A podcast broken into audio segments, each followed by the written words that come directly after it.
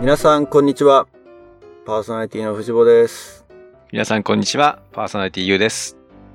前回の流れ的には、まあ、コロナウイルス COVID-19 のアップデートじゃないけど、そんな話をするかなって思ったんですけれど、日本もステイアットホームなのかなそうね。完全にステイアットホームね。で結構なんか、ストレスが溜まってる中で、このポッドキャストを聞いてもらってる リスナーが多いのかもしれないですけど、そんなディプレッションしそうな環境を吹き飛ばしてくれそうなゲストに来ていただいております。プニーです。こんにちは、プニーです。 いや、こんなタイミングで、こんなタイミングで呼ばれて、ちょっと緊張してしまいますね。ねえまあまあまあまあ。必ずしもその話をしなきゃいけないわけではないので、あの、ちょっと変なネタ振りをしてしまいましたけれども、えー、番組的にはいつも通り、通常通り行きたいなと思います。ほい。で、えーと、プニーの紹介をまずしていきたいんですけれども、前々回にゲストで来たあゆみと、えー、カレッジメイトの同期と そうですね。いうつながりで、はい、今回はお呼びしました。えー、ラボっ子的な自己紹介をちょっと簡単にしてもらっていいですかね。ラボっ子的には、えー千葉支部南千葉地区佐藤静子パーティーに所属していた、えー高沢圭太プニーです。佐藤パーティーってグルトのところあ、そうで。す。グルトのところです。そうだ。グルトと同じパーティーだって言ってたね、そういえばね。そうなんです。袖ヶ浦の。袖ヶ浦。はい。おうそうだ、俺も千葉支部なので、あの、地理的にはわかりますよ。結構奥なんだね。結構下の方ですね。うん。僕住んでんのが市原市っていうところで、うん。うん、うん。ちょう。ど真ん中くらい市原市何気に面積広いからね。そうですね。千葉県で一番大きい市だった気がします。うん。そうなんだ。千葉市よりもえ、。千葉市を除いてじゃなくいや、千葉市よりも大きいです。市原市あ、が。本当確か。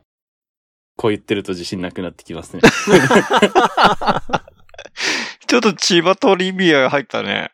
そうです ね。そっかそっかそっか。神奈川で言うと、横浜いや、あー相模原市横浜ほど今は栄何え的てにはな言いっでたあ、面積的に存在面的に積的にと、あと、その、なんだろう、中心ではないと いう。す。そうですね。真ん中にはあるんですけど、中心地ではないです。やっぱり。そうそうそうそうあの、南房総の入り口です。おー都会がだんだん田舎になっていくちょうどスタートのところに住んでます。あのー、そう。一応、車運転すると、なんとなくね、わかるよね。あそうですのあ、そうね。そう。雄一郎は海行ったりとかしてたからね。そうそうそうそう。うん。お市原入ったって感じだったそうねで。すね。ちょうど、市原に住んでると、東京に行くのは上から行くか下から行くかっていうあ、選択肢がある選のか択。肢があります。アクアラインを通木っ更てい津く経由ので、アクアラインで。うんうんうんか、それとも浦安の方に出ていくのかっていう、ちょうどあー、悩みどころだね。悩みどころのところに住んでます。はい。じゃあそんな市原から今日は、あ、今日は別に市原にいない か。えー、プニーをお迎えしておりますけれども、カレッジメイト、ね、さっき言ったけど、あゆみと同期なんだけれど、そうですね。あの、あゆみの会の話で出てきた、あの、1年生から2年生になるときに、同期がすごいいっぱいいたけど、ごそっと辞めちゃって、数えるほどしかいなくなっちゃったって言ってたじゃない。はい。その時は、えっ、と、どっちサイドにいた の僕は、辞めた側の人間です。おー。あのタイミングで、そうですね。集団離反。集団でいなくなった、集団でいなくなった、あの、うちの一人です、僕は。なるほど。いや、それ聞いてみたいよね。まあ、そうですね。まずあの、ほらグルトがうん、続けなかったらわからないじゃないっていうふうに言ったっていう話の時にはいたのいました、いました。全然聞いてました。その時のなんか、どう感じたかとか、その辺はちょっと聞きたいんだけど。いや、あの時、あれですよね。確か、あの年に、東京のラボセンターで収録したじゃないですか。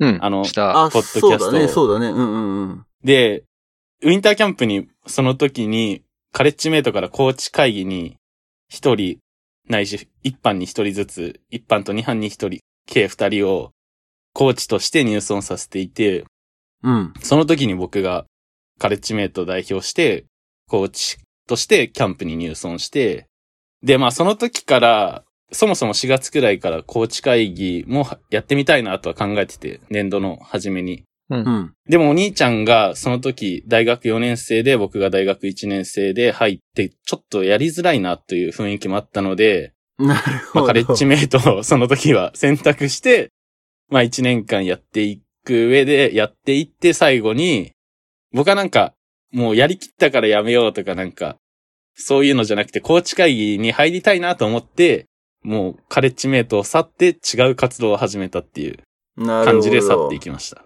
なるほど。うんうんうん。言うと逆パターンだね。そうだね。あ、そうなんで俺す。と真逆だね。うんうんうん。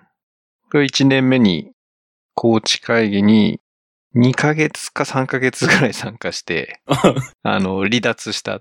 すげえ。逆に2ヶ月くらいで辞めれるんすか高知会議って、その時は。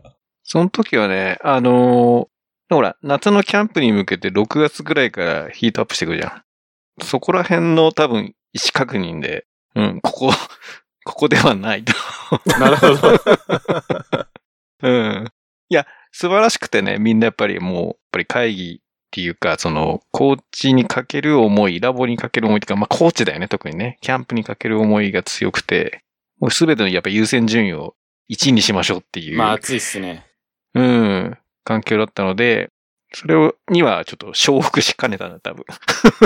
まあなんかカレッジメイトと高知会議の大きな違いはなんかそこにあるかもしれないです。確かに。おそー、なるほど。面白い。だから聞いてみたい、そこら辺。うん。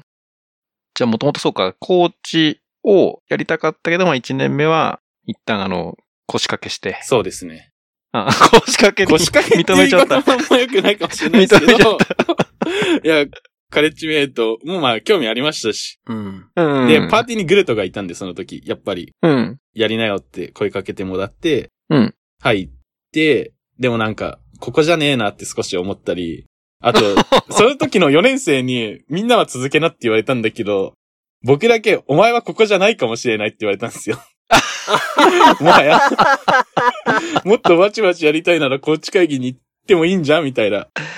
なるほど。面白い。し、あいつは行くだろうと、上級生たちにも多分思われていて。うん。じゃあ、もともとじゃあ、キャンプ志向が強かったというか、コーチ志向が強かったけど、やっぱりその、兄ちゃんがいると、そうですね。目の上の単行部 が、なくなってから行こうかなっていう。やっぱ、男兄弟なんで、うん。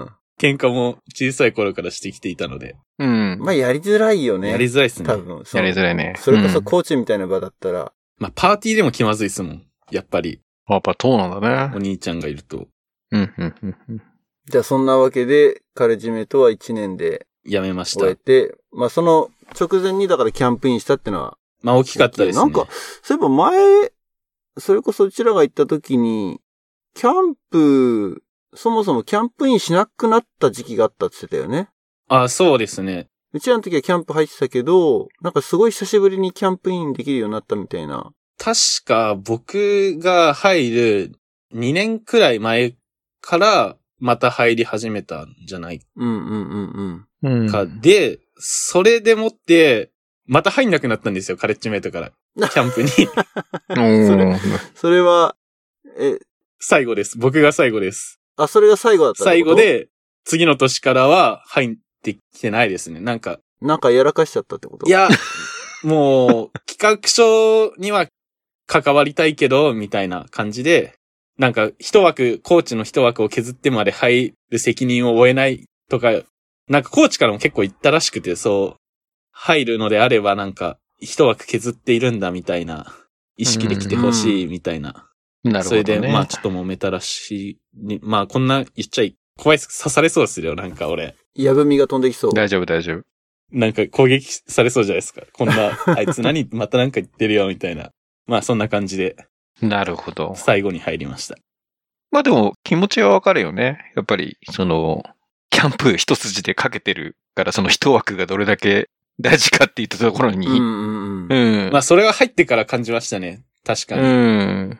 あれ、ユウは、現役の時、カレッジでこう、あカレッジでキャンプインはしてない。カレッジでキャンプインしてんだよね、なんと。おあ、おしてるんだ。そう。あれですもんね、サマーキャンプも入ってたんですよね、その時は確か。そう、サマーキャンプに入った。いや、うちは全部入ってたよ。サマー、ウィンター、スプリング、全部カレッジ入ってたよ。おあの、カレッジ枠として俺らの時代はね。うん。うん。で、俺の経験としたら、サマーに入った。その最後の3ヶ月の経験だけで、コーチを辞めてしまう。うーん、でも、な俺もウィンターで入ってるけど、まあ、コーチ会議はね、メンバーにはなってないからわかんないけど、多分全然スタンスが違うのは確かだったな。うん。だし、その、やっぱり求められるコミットメントの高さは、ストレスだったのは間違いない。うん。うん。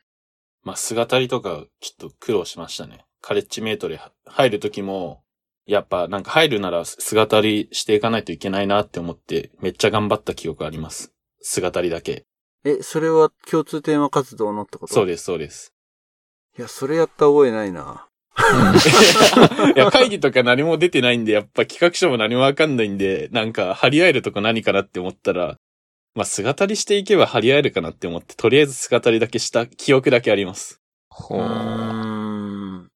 姿にね。うん。まあでも、その辺のやっぱり、コーチ、まあ、バーサスではないんだろうけれど、コーチとカレッジの対立軸ってのは、何十年経っても変わってないんだなっていうのはすごいなんか面白いよね。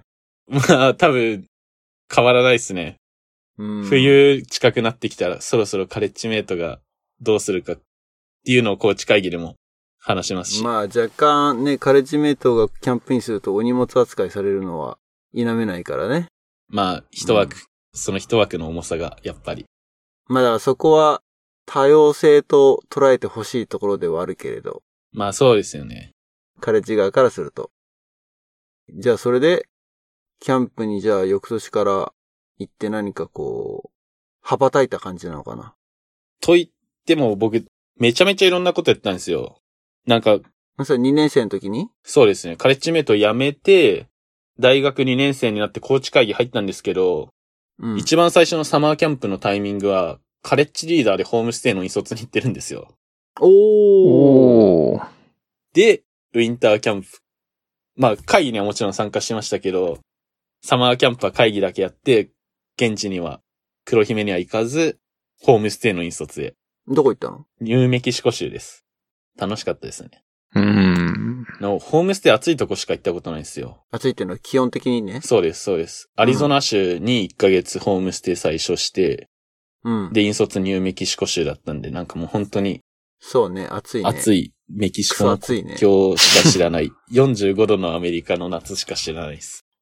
45度。暑いね。で、ウィンターキャンプからコーチとして、まあ何度か現地にも行かせてもらって、活動してきました。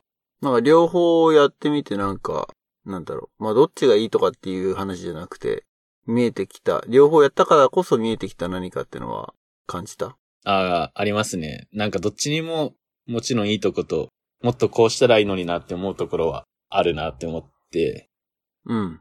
コーチ会議はやっぱ熱量がすごいなって思うんですよ。やっぱみんな最高のキャンプを作るっていう一つの目標に向かってみんなで頑張っていこううんって。いうモチベーションでやっぱ頑張ってるから、やっぱモチベーションが下がってしまった子に対してどうモチベーションを上げるかとか、どうやってこう、俺たちと一緒に進んでいけるかっていうのを考えるけど、カレッジメイトだったら多分、モチベーション下がっちゃった子になんで下がっちゃったんだろうとか、他のことがやりたいからってなったら、そのことを応援してできるのがカレッジメイトだなってうん。思いました。なんか、その、活動中は、まあもちろん企画を立ててるときは、カレッジメイトも一つの目標に向かって頑張ってるとは思うんですけど、うん。なんか、その間に他のことを頑張りたいっていう子に対して、いや、コーチだったら、一緒にキャンプ頑張ろうぜって言うかもしれないですけど、カレッジだったら、じゃあ一回頑張っておいでって、うん。心よく送り出せるのがカレッジメイトのいいところかなって思います。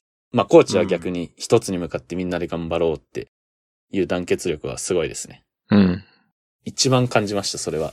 あとまあなんか細かいところで、カレッジメイトは、なんか、すごく丁寧だなっていうのはほ思いますう。ね。丁寧というのは。なんか企画書とか書くじゃないですか。うん。大学生になって企画を立てているときに、その言葉尻が、やっぱり、カレッジメイトの方が、台本に近いような感じで書かれてて、なんか、もうこういう風なセリフで運営していけばいいんだみたいなレベルだった記憶があって、へうーん。まあ、やることが、ルールとかでもやる、ルールだけ書かれてんじゃなくて、こういう風な説明、これを見て説明もすぐできちゃうな、みたいな。超詳しく、セリフ口調で書いてあったりとか。うーん。でも、コーチだったら、コーチって事務局さんにも企画書渡すんで、セリフ口調で書かれるよりもなんか、箇条書きで書かれてた方が、絶対にやりやすいというか、みんなも、うん。それぞれの型があるので。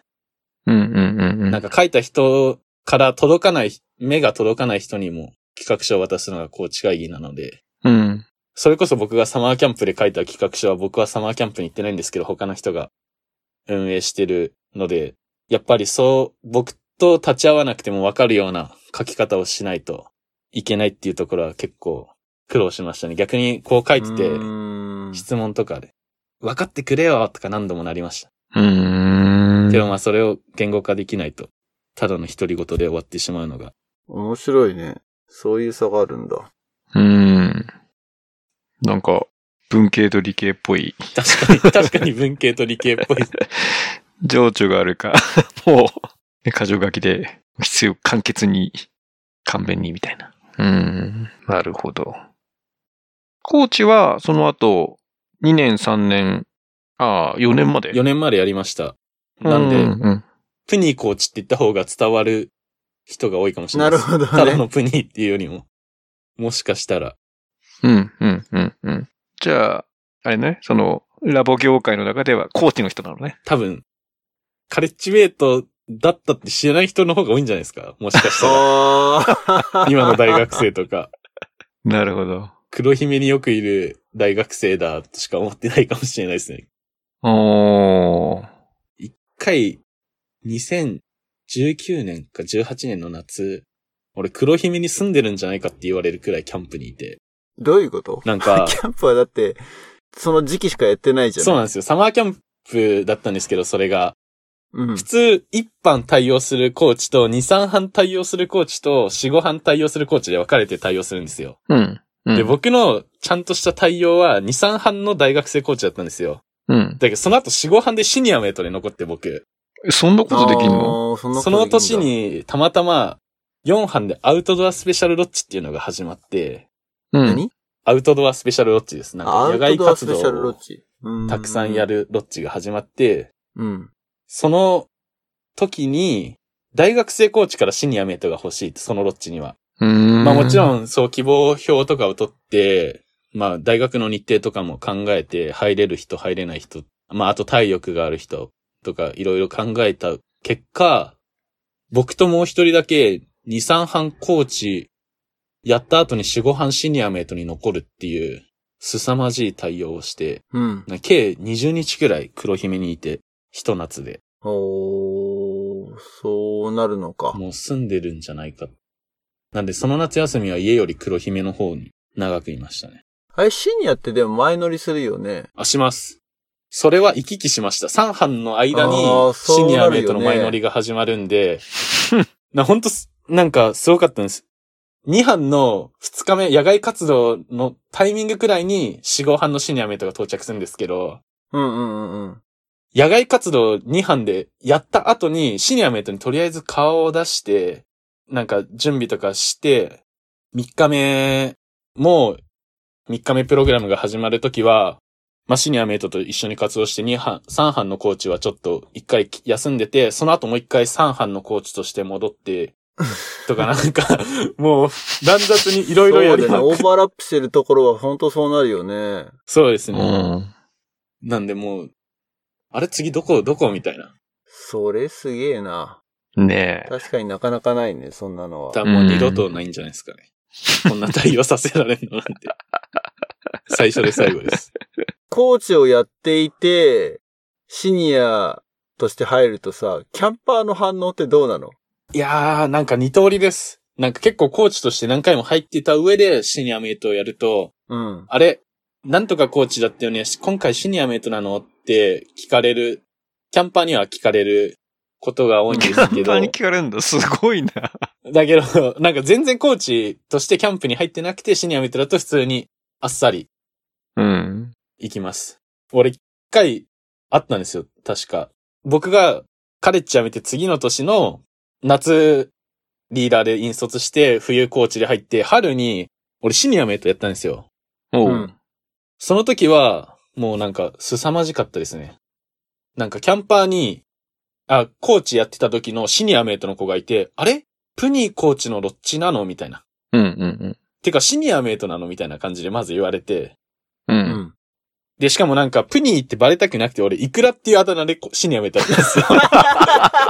なんだそれ。面白い。で、もうなんか、まあ最初、キャンプ1日目からいくら、いくらって呼んでくださいみたいなシニアメイトやって、 だんだんもう4日目くらいになったらプニーってみんな言われてて、あれ俺いくらなんだけど、みたいな。名刺とかいくらってちゃんと作ってって、偽名が通じ偽ず名。が通じず、 入ってくるキャンパーによってバレるっていう偽名が。てかだって一緒に入ってるシニアもだってコーチだっていうふうに思うであ、しそっょ。ちの目の方が多分、きついと思います。コーチとしてシニアメイトに入るとき。やっぱり普段、うんそうだよね。コーチとしてやってる人と一緒にシニアをやってやるってなった時に、特に開営式テーマ活動とかプレッシャーですね、やっぱ。うんコーチなら姿りできてるよね、みたいな風にうんうん始っまって。いや、やりづらいよね。やりづらいっすねまあ、いろんなところでやりづらいよね。しかも、進めて、自分が進めていいのか、みたいなのも。うん。いや、プニー本人もそうだろうけど、一緒に入ってるシニアまあ、も、向こうも気遣いますよそうね、めだちゃめちゃし、。その時のコーチもやりづらいよね。確かに、もう、なんも得ないっすね。それ。うん。 なるほどね。でも、たまにあるんですよ、それも本当に。なんか、シニアをめたら、冬とかに突然インフルエンザになっちゃって、誰か来なきゃいけないってなった時に、大学生コーチに招集が誰か来れる人みたいなのかかって、へえ、そうなんだ。 そういうケースか。 1期生の時に自分の面倒を見るシニアメイトの中に、コーチ会議の4期生いて、うお、やりあづもうれー。めちゃめちゃ怖かったっす。もうめっちゃビビって、まあこんなんなんで結構いじられたりもしたんで、なんか朝のミーティングとか終わった後に、朝のミーティングなのに元気なくないってシニアメイト、その、4期生のしコーチのシニアメイトの子に言われたりとか。 ダメ出し入ってるダメ出し入って 朝から。もうめちゃめちゃ怖かったっす。 いやーなるほどうんそういうやりづらさも。え、結構キャラクター的にはどうなのその、いじられキャラは4期に対してなのそれとも基本的いにやはもう基本的もうにいじられてますよ。あ多分。そうだよね。あ、はいそうだよねって言っちゃった。いや、たま、あの、3年前と4年前のあのラジオの時も ういんじられてた方には。めっちゃいじったもん、俺、確か。プニいや、もー。プう、ニーをいじったっていう記憶しかないぐらい。ありがとうございます。 いやー、それぐらいね。キャラ変したらちょっとショックだなと思ったけいど、やそこのスタンスは崩さず。相変わらずです、それは。素晴らしい。いや、和ませるよね。うん、場を。それはじゃあ変わなんってかいほですら、あ、の、コーチっていうとほら、結構ほら、こわもてないイメージも多いじゃん。ああ、います。でも俺初対面結構怖がられます。あ、初対面怖そうだよね。確かに。喋っていくと面白いやつだなって言われます。なるほどね。あ髭生やしたりもするんで、たまに。あ、ルックスが怖い。 ルッルクックスのス、ね、見た目。体大きくて、話しかけ、怖いな、みたいな。言われますね。まあそんなことないんですけどね。あれでしょ、それはも全然、う、ギャップ萌えでしょ、だって。ギャップ萌えです。プ俗に言うギャップ萌えってやつですよ。な怖そうに見えて。狙ってはない、狙ってはない。狙ってはないんですけど、たま たま、そうです。たまたまの、たまたま出来上がってるギャップ萌えみたいな感じです。いやいやいや、ちょっと今、確信犯的な感じだった。いやいや。ええー。そっか、じゃあ結構キャンプ入ったんだね、いっぱいね。大学生になってからも。う。そうですね。6回、7回くらい、コーチあ、としシて。ニアとコーチと両方カウントするとってことそうですね。しかもダブルヘッダーだダブルヘッー。ダーとか。うん。その、アウトドアスペシャルロッジってのは、あれ前話したっけなんか。話してないと思うよ。なんかロッジで寝ないで、テント張って寝るってやつ。あ、それです、それです。なんかで話した記憶があるうん、なんかで話ししたね。テーマ活動テントの中でやるのっていうボケをした記憶がある。して た。あ、なんか聞いた覚えあるかもしんない、それ。してた。俺結構聞いてるんで、これ。うん。あ、本当に はい。で、ありがとうございます。ありがたいね。いや、意外とね、そう、カレッジメイト会議行った後も、ね、聞いてくれてる人いるのかなーっていうのは僕らも気にはなってたけれど。俺、あれめちゃめちゃ熱くなりました。あの回聞いて。ラボママの方が出てて、うん。あああ、の地下ね。地下ね若者が中心になっちゃった時のうん。お母さんの気持ちみたいな、はいはいはいはい聞いた時に、やっぱ僕も最後、若者中心になっちゃって、スプリングキャンプも中心になっちゃってって、どんどん立て続けに全部なくなってったので、ああ、そっか、そっか。はいスプリングなくなったのか、そうそうだでえ。す若者はどういう絡みをしてたの僕、評価4年間やってたんで、おお、評価値4年間やってたんだ。そうです。まあだから本当に発表だけ最後できてよかったな。あまああ、発表だけでもそうだよねやらせてもらえてよかったなっていううん。立場の人たちです。 今から考えるとなんかもう、シチュエーションが全然違うっていうか、なんだ、あれはあれで良かったのかっていう、今思えてくるかね、やっぱ。難しいねなんかそんな感じがするけどお、なんか、最初の振りのコロナに、戻ってきましブたーね。メランで帰ってきたけど、ブーメランで帰っちゃうけどね。歴史はどう判断するのかみたいな。うん。まだ答え合わせができない状況だけれど。うん。まあでもやっぱね、合宿できなかったのはね、うん。あそうですね悔やまれるだろうけどね。その4年生だもんね。そうなんですよね。もう最後の合宿がなくなってしまっでうん。て、次の日に確かキャンプの中止が発表されたんですよ。ああ、そうなんだ。でもう立て続けにどんどん。で、次あたりに支部の終了式もない。で、どんどんどんどうんなくなって、高知会議も、まあ2月、3月何回か中止にしなきゃダメだ、みたいな。うん。だちょうどあれだよね。あの、ギリギリその2月の24日だよね。そうですね若者が。そこら辺からの、あの、俺温度感の変わり方が激しかったね。ちょうどなんかギリギリ、なんか、いろんなものが中心されてなんだよって言い始めてたけど、ねえ、グローバルの数字見てると、ちょっとこれ、まずいんじゃないみたいな。ちょうど変わり目だったよね。2月ぐらいはだから、させてあげたかったみたいな声が強かったけど、今決してそんな、多分こと言えないそうじゃん。うん。だから、リスクはあったわけだよね。ありましたね。おー難しいね、判断って。いや、こういうケースはでもやっぱりね、やりすぎぐらいで間違いないとは思うんだよね。いや、だって、やりすぎで間違いないっていう情報まで入ってきてない段階だよ、多分、あの短期。ああれはちょっともう中国やばいね、ぐらいなさ。まだそん多な分レベルでした。アメリカも最初そんな感じだったじゃん。あ。アメリカはだって、それこそあの時の収録の時はまだ全然だったかな。あれ ?2 月の24でしいょ、や、で、完全にもうカリフォルニアはコントロールしてるから、ね、ガバナンスがしっかりしてるから、大丈夫だよって言ってたら、もうだってあとそう。ね。そうだ、まあ水際作戦的なところはね、うん。当時やってたところだったと思うけれど。まあでもね、1週間遅れぐらいでアメリカの株が暴落して、うん。ねえ、おいおいおいっていう、あっという間に世界ナンバーワン感染者数になっちゃったからね。うん。まあほとんどはニューヨークではあるんだけれど。うん。もうどこに金がいるかわかんないですからね。怖いです。そうだよね。もうなんかあの、ダイヤモンドプリンセスっていうそのクルーズ船の中での特別な出来事みたいな、まだ、あちょうどその頃です、本当に。若そ者うだよっねー、て。そうだったね。う。うんん。だと学校休校も始まるか始まんないかぐらいの時だったもんね。そうです確。か。うん。その後だね。多分3月一1週間週後くら目いぐらいかな。うん。ですよね。なんでもう全部なくなっちゃって、うん。そのままなあなあに終わっていくラボ人生でした、僕は。これはそうだよね。その歴史として刻みたいよね。その、だって、4年生で最後でもうスプリング最後かけるぞみたいなまあそうですね。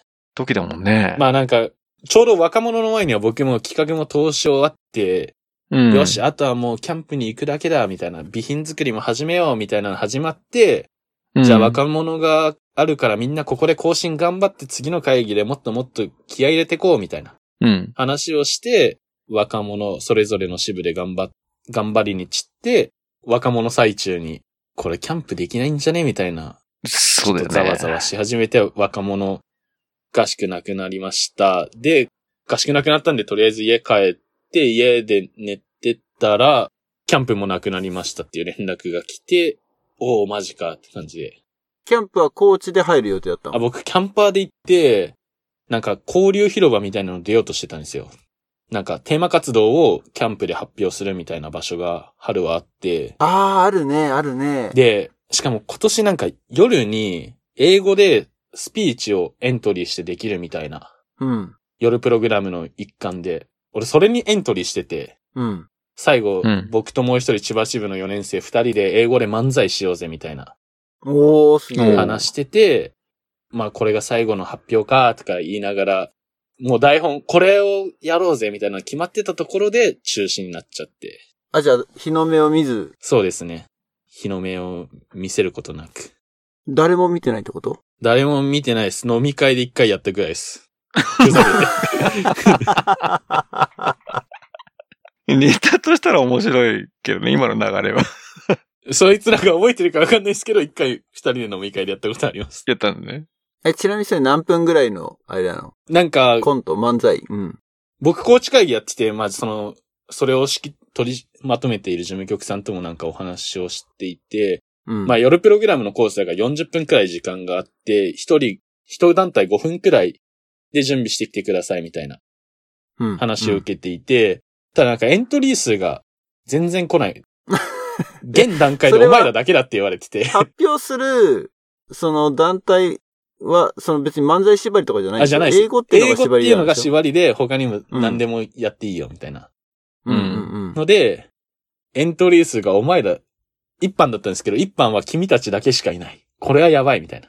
40分全部や困っる。たら40分全部あげるとか言われて。尺長。うん。まあ、それになってたら終わってましたね、多分。40分間。 くだらない英語用の意してたのは5分のネタなわけ5ね、分くらいです、本当に。うん。むしろあの、ほっとしたっていうオチになってるちょっと、 ちょっとほっとしてるかもしれないです。あ、でもそれこそ Facebook でなんか、スプリングキャンプが中止になっちゃって、うんう。ん。その企画とかのやつを小出しにして、なんか Facebook でスプリングキャンプオンウェブっていうのをはいはいはい。やるってなって動いてったんですよ。うん。そうのんコーチ会議がもうダメだってなった時に。うん。で、まあ、コーチのみんなで話してなんかできることないかなみたいな話していって、まあでも俺たちも結構昇進してて、うん。そう、ドライブとかにメモ書きとして残したものの全然行動に移んなかったら、うん。あの、カバさんがおーそういうのを見つけてくれて、うん。事務局さんの方からやろうって言っていただいて、まあ、大学生も、まあみんなで一緒にやろうってなって、スプリングキャンプオンウェブっていうのを最後、そこまでやらせていただいて。めちゃめちゃいいお話だね。ちょっとカバくん株が今、急上昇だ ね。ちょっと。カバーさんか、梅本さんっていう他の事務局さんああ、うんうんうんだと思うんうでん。どちらかの方がやろうって言ってくれて、みんな協力して、なので、ラボセンターで部屋暗くして、キャンプファイヤーみたいなキャンプソング撮影したりとかおー。してましたね。気になるポイントちょっとずれてるかもしれないけど、漫才はそんな、そのシリーズで発表したのいや、それ、もうなんですけど、なんか、僕らだけのエントリーだったら録画してうん。流してもいいんだけど、もう一人、2班の方に一人だけエントリーしてる他の方がいる。で、それがもし大学生だったらやってもよかったけど、高校生で、高校生の人がエントリーしてて、まあどうするってなった時にやっぱり、まあ僕たちがラボセンターに通ってる人たち、まあ高知会議でもありますし、僕が。うん。やるのは簡単ですけど、なんか他の人に頼むっていうのはまたちょっと難しいかもしれないんで、恥ずかしいんでいいですって感じで、もう僕たちも恥ずかしくなっちゃ って、やめました。そっか。いや、ちょっと見てみたい。 ちょっとどころじゃないんだけどね。もし、もしやれるんだったら、あ、でもやっぱビデオじゃなきゃダメか。音声だけってわけにいあ、かない。音声だけでも多分楽しいとは思いますけどね。あのーそれこそ相方を次回ゲストに巻き込んで、 この場で。この場でほ公開するっていうの も、うん。あ全然なかなか、言葉で楽しいやつです。あぶっちゃけほら、台本読めるじゃん。まあ確かに、セリフ覚える必要ないです からね。そうそうそうそうそうそう。ああ。まあ、英。語でってところがね、うん。あれだけど、わかんない。そこは、英語のコメディっぽく仕立て上げてるのか、やっぱりノリ的には日本のお笑い芸人的な流れで、英語で話してるだけなのかってとこはちょっと気になるっていうか、この笑いの種類が違うじゃない。結構、その、完コピに近いです。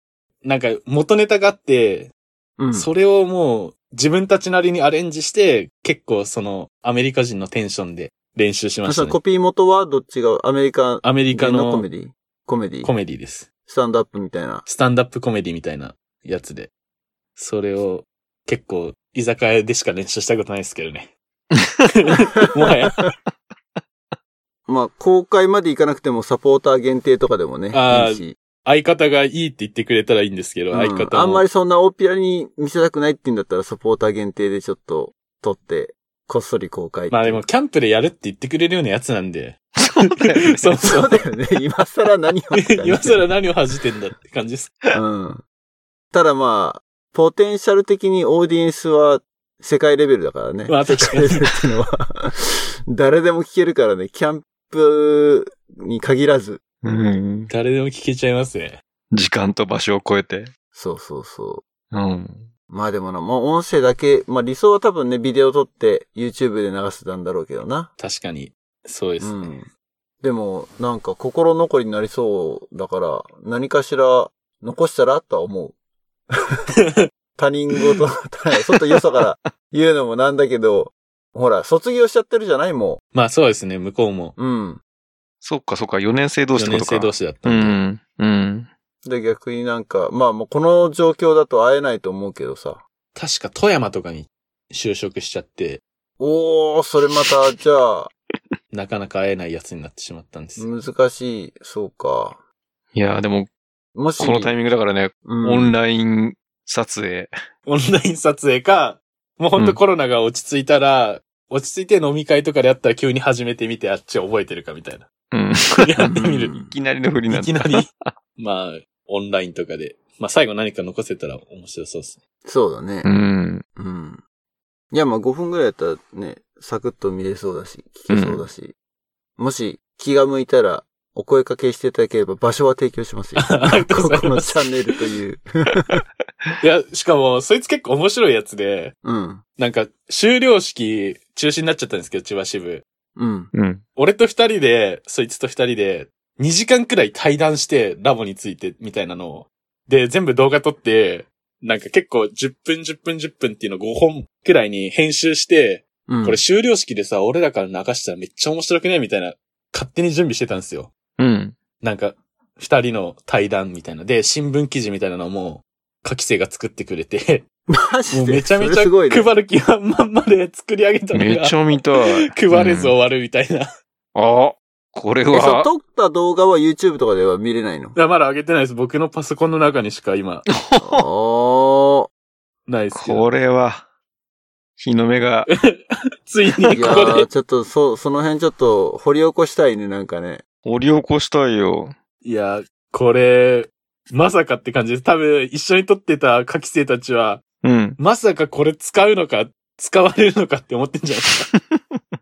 まさか日の目を浴びることがあるのかと。 一番バカにしてた、 あの、二人の意味わかんねえ取り組み、 こんなことに使われてるのかって。すげえ、でもそこまで前振りされるとすごい気になるからね。気になるよね。お蔵入りコンテンツが。僕ら入りコンテンツが。うんねえ。ほら、YouTube ってあれ、ほら、アンリステッドにすればさ、検索結果に出てこないと、リンクを知らないと見れないっていう状態になるからさ。限定公開みたいなやつですそよ、うねそう、限定公開みたいなのは、ありかもしんないね。リンク知ってる人だけみたいな。そうそうそうそう。いや、まだまだなんか、じゃあやり残したことがあるってことか なまあなんか、やるせない気持ちで終わったって感じですね。ねえ。まあ確かにそうだよね。まあやっぱ言っり。てしまえばパーティーの最後の発表とかもなくなっちゃって、うんもう本当に最後なあなあに卒業してよ。うーん。俺まだ修了書とかもらってないんですよ。まだテューターの家にあって。追われてないんだよね、気持ちっていうまかあ。気持ち的には気持ち的にそうだよね。けじめとかはついてないのかけもしじれないでめすけとど、か。確かに。やっぱ儀式って大事だな。まあ卒業式とかうん。。大事ですすね。うん。特にね、日本はそういうの重んじるからね。そうね。じゃあやっぱりここあれじゃないのアナザードーンが終了式をプロデュースするしかないんじゃないあ、みんなの終了式ですかいや、もうみんなのとかじゃなくて、もう、プニーあ、のマジっ すかそしたらもうやりたいこと、 対談の動画とか全 部、その漫談みたいなのも全部持ってきて。パブリッシングのお手伝いをし ますよ。うん。じゃあ、相方に声かけておきます。はい、ちょっと相談しぜて、あの、次回、まあね、まあ、振りだけして何も起きないっていうのは往々にしてあり得るので、 確あかんまに。りそう、プレッシャーは感じないで、はい。はい、そんなわけで、えー、今回のゲストプリに来ていただきました。えー、アナザードーンでは、情報発信をソーシャルメディア、Facebook、Twitter でやっていますので、えー見つけた方はフォロー、ライクよろしくお願いします。あとは、サポータープログラムですね。えー、さっきも、そっちの方だけで公開しようかみたいな話をしましたけれども、サポーターになりますと、限定エピソード、ひょっとしたら限定動画なんてのも見れるかもしれません。えー今んとこないですけどね、動画は。はい、えー、毎月500円ワンコインで私たち2人の活動をサポートしていただけるという方はぜひ、えーキャンプファイアコミュニティというところに、えーサイトを作ってありますので、ショーノートの方にリンクを貼っておきますので、ぜひ、そちらの方からですね、えーヘビーリスナーの方なんかは、えーサポートしていただけると非常にありがたいです。というわけで、じゃあ次回、どうしようか。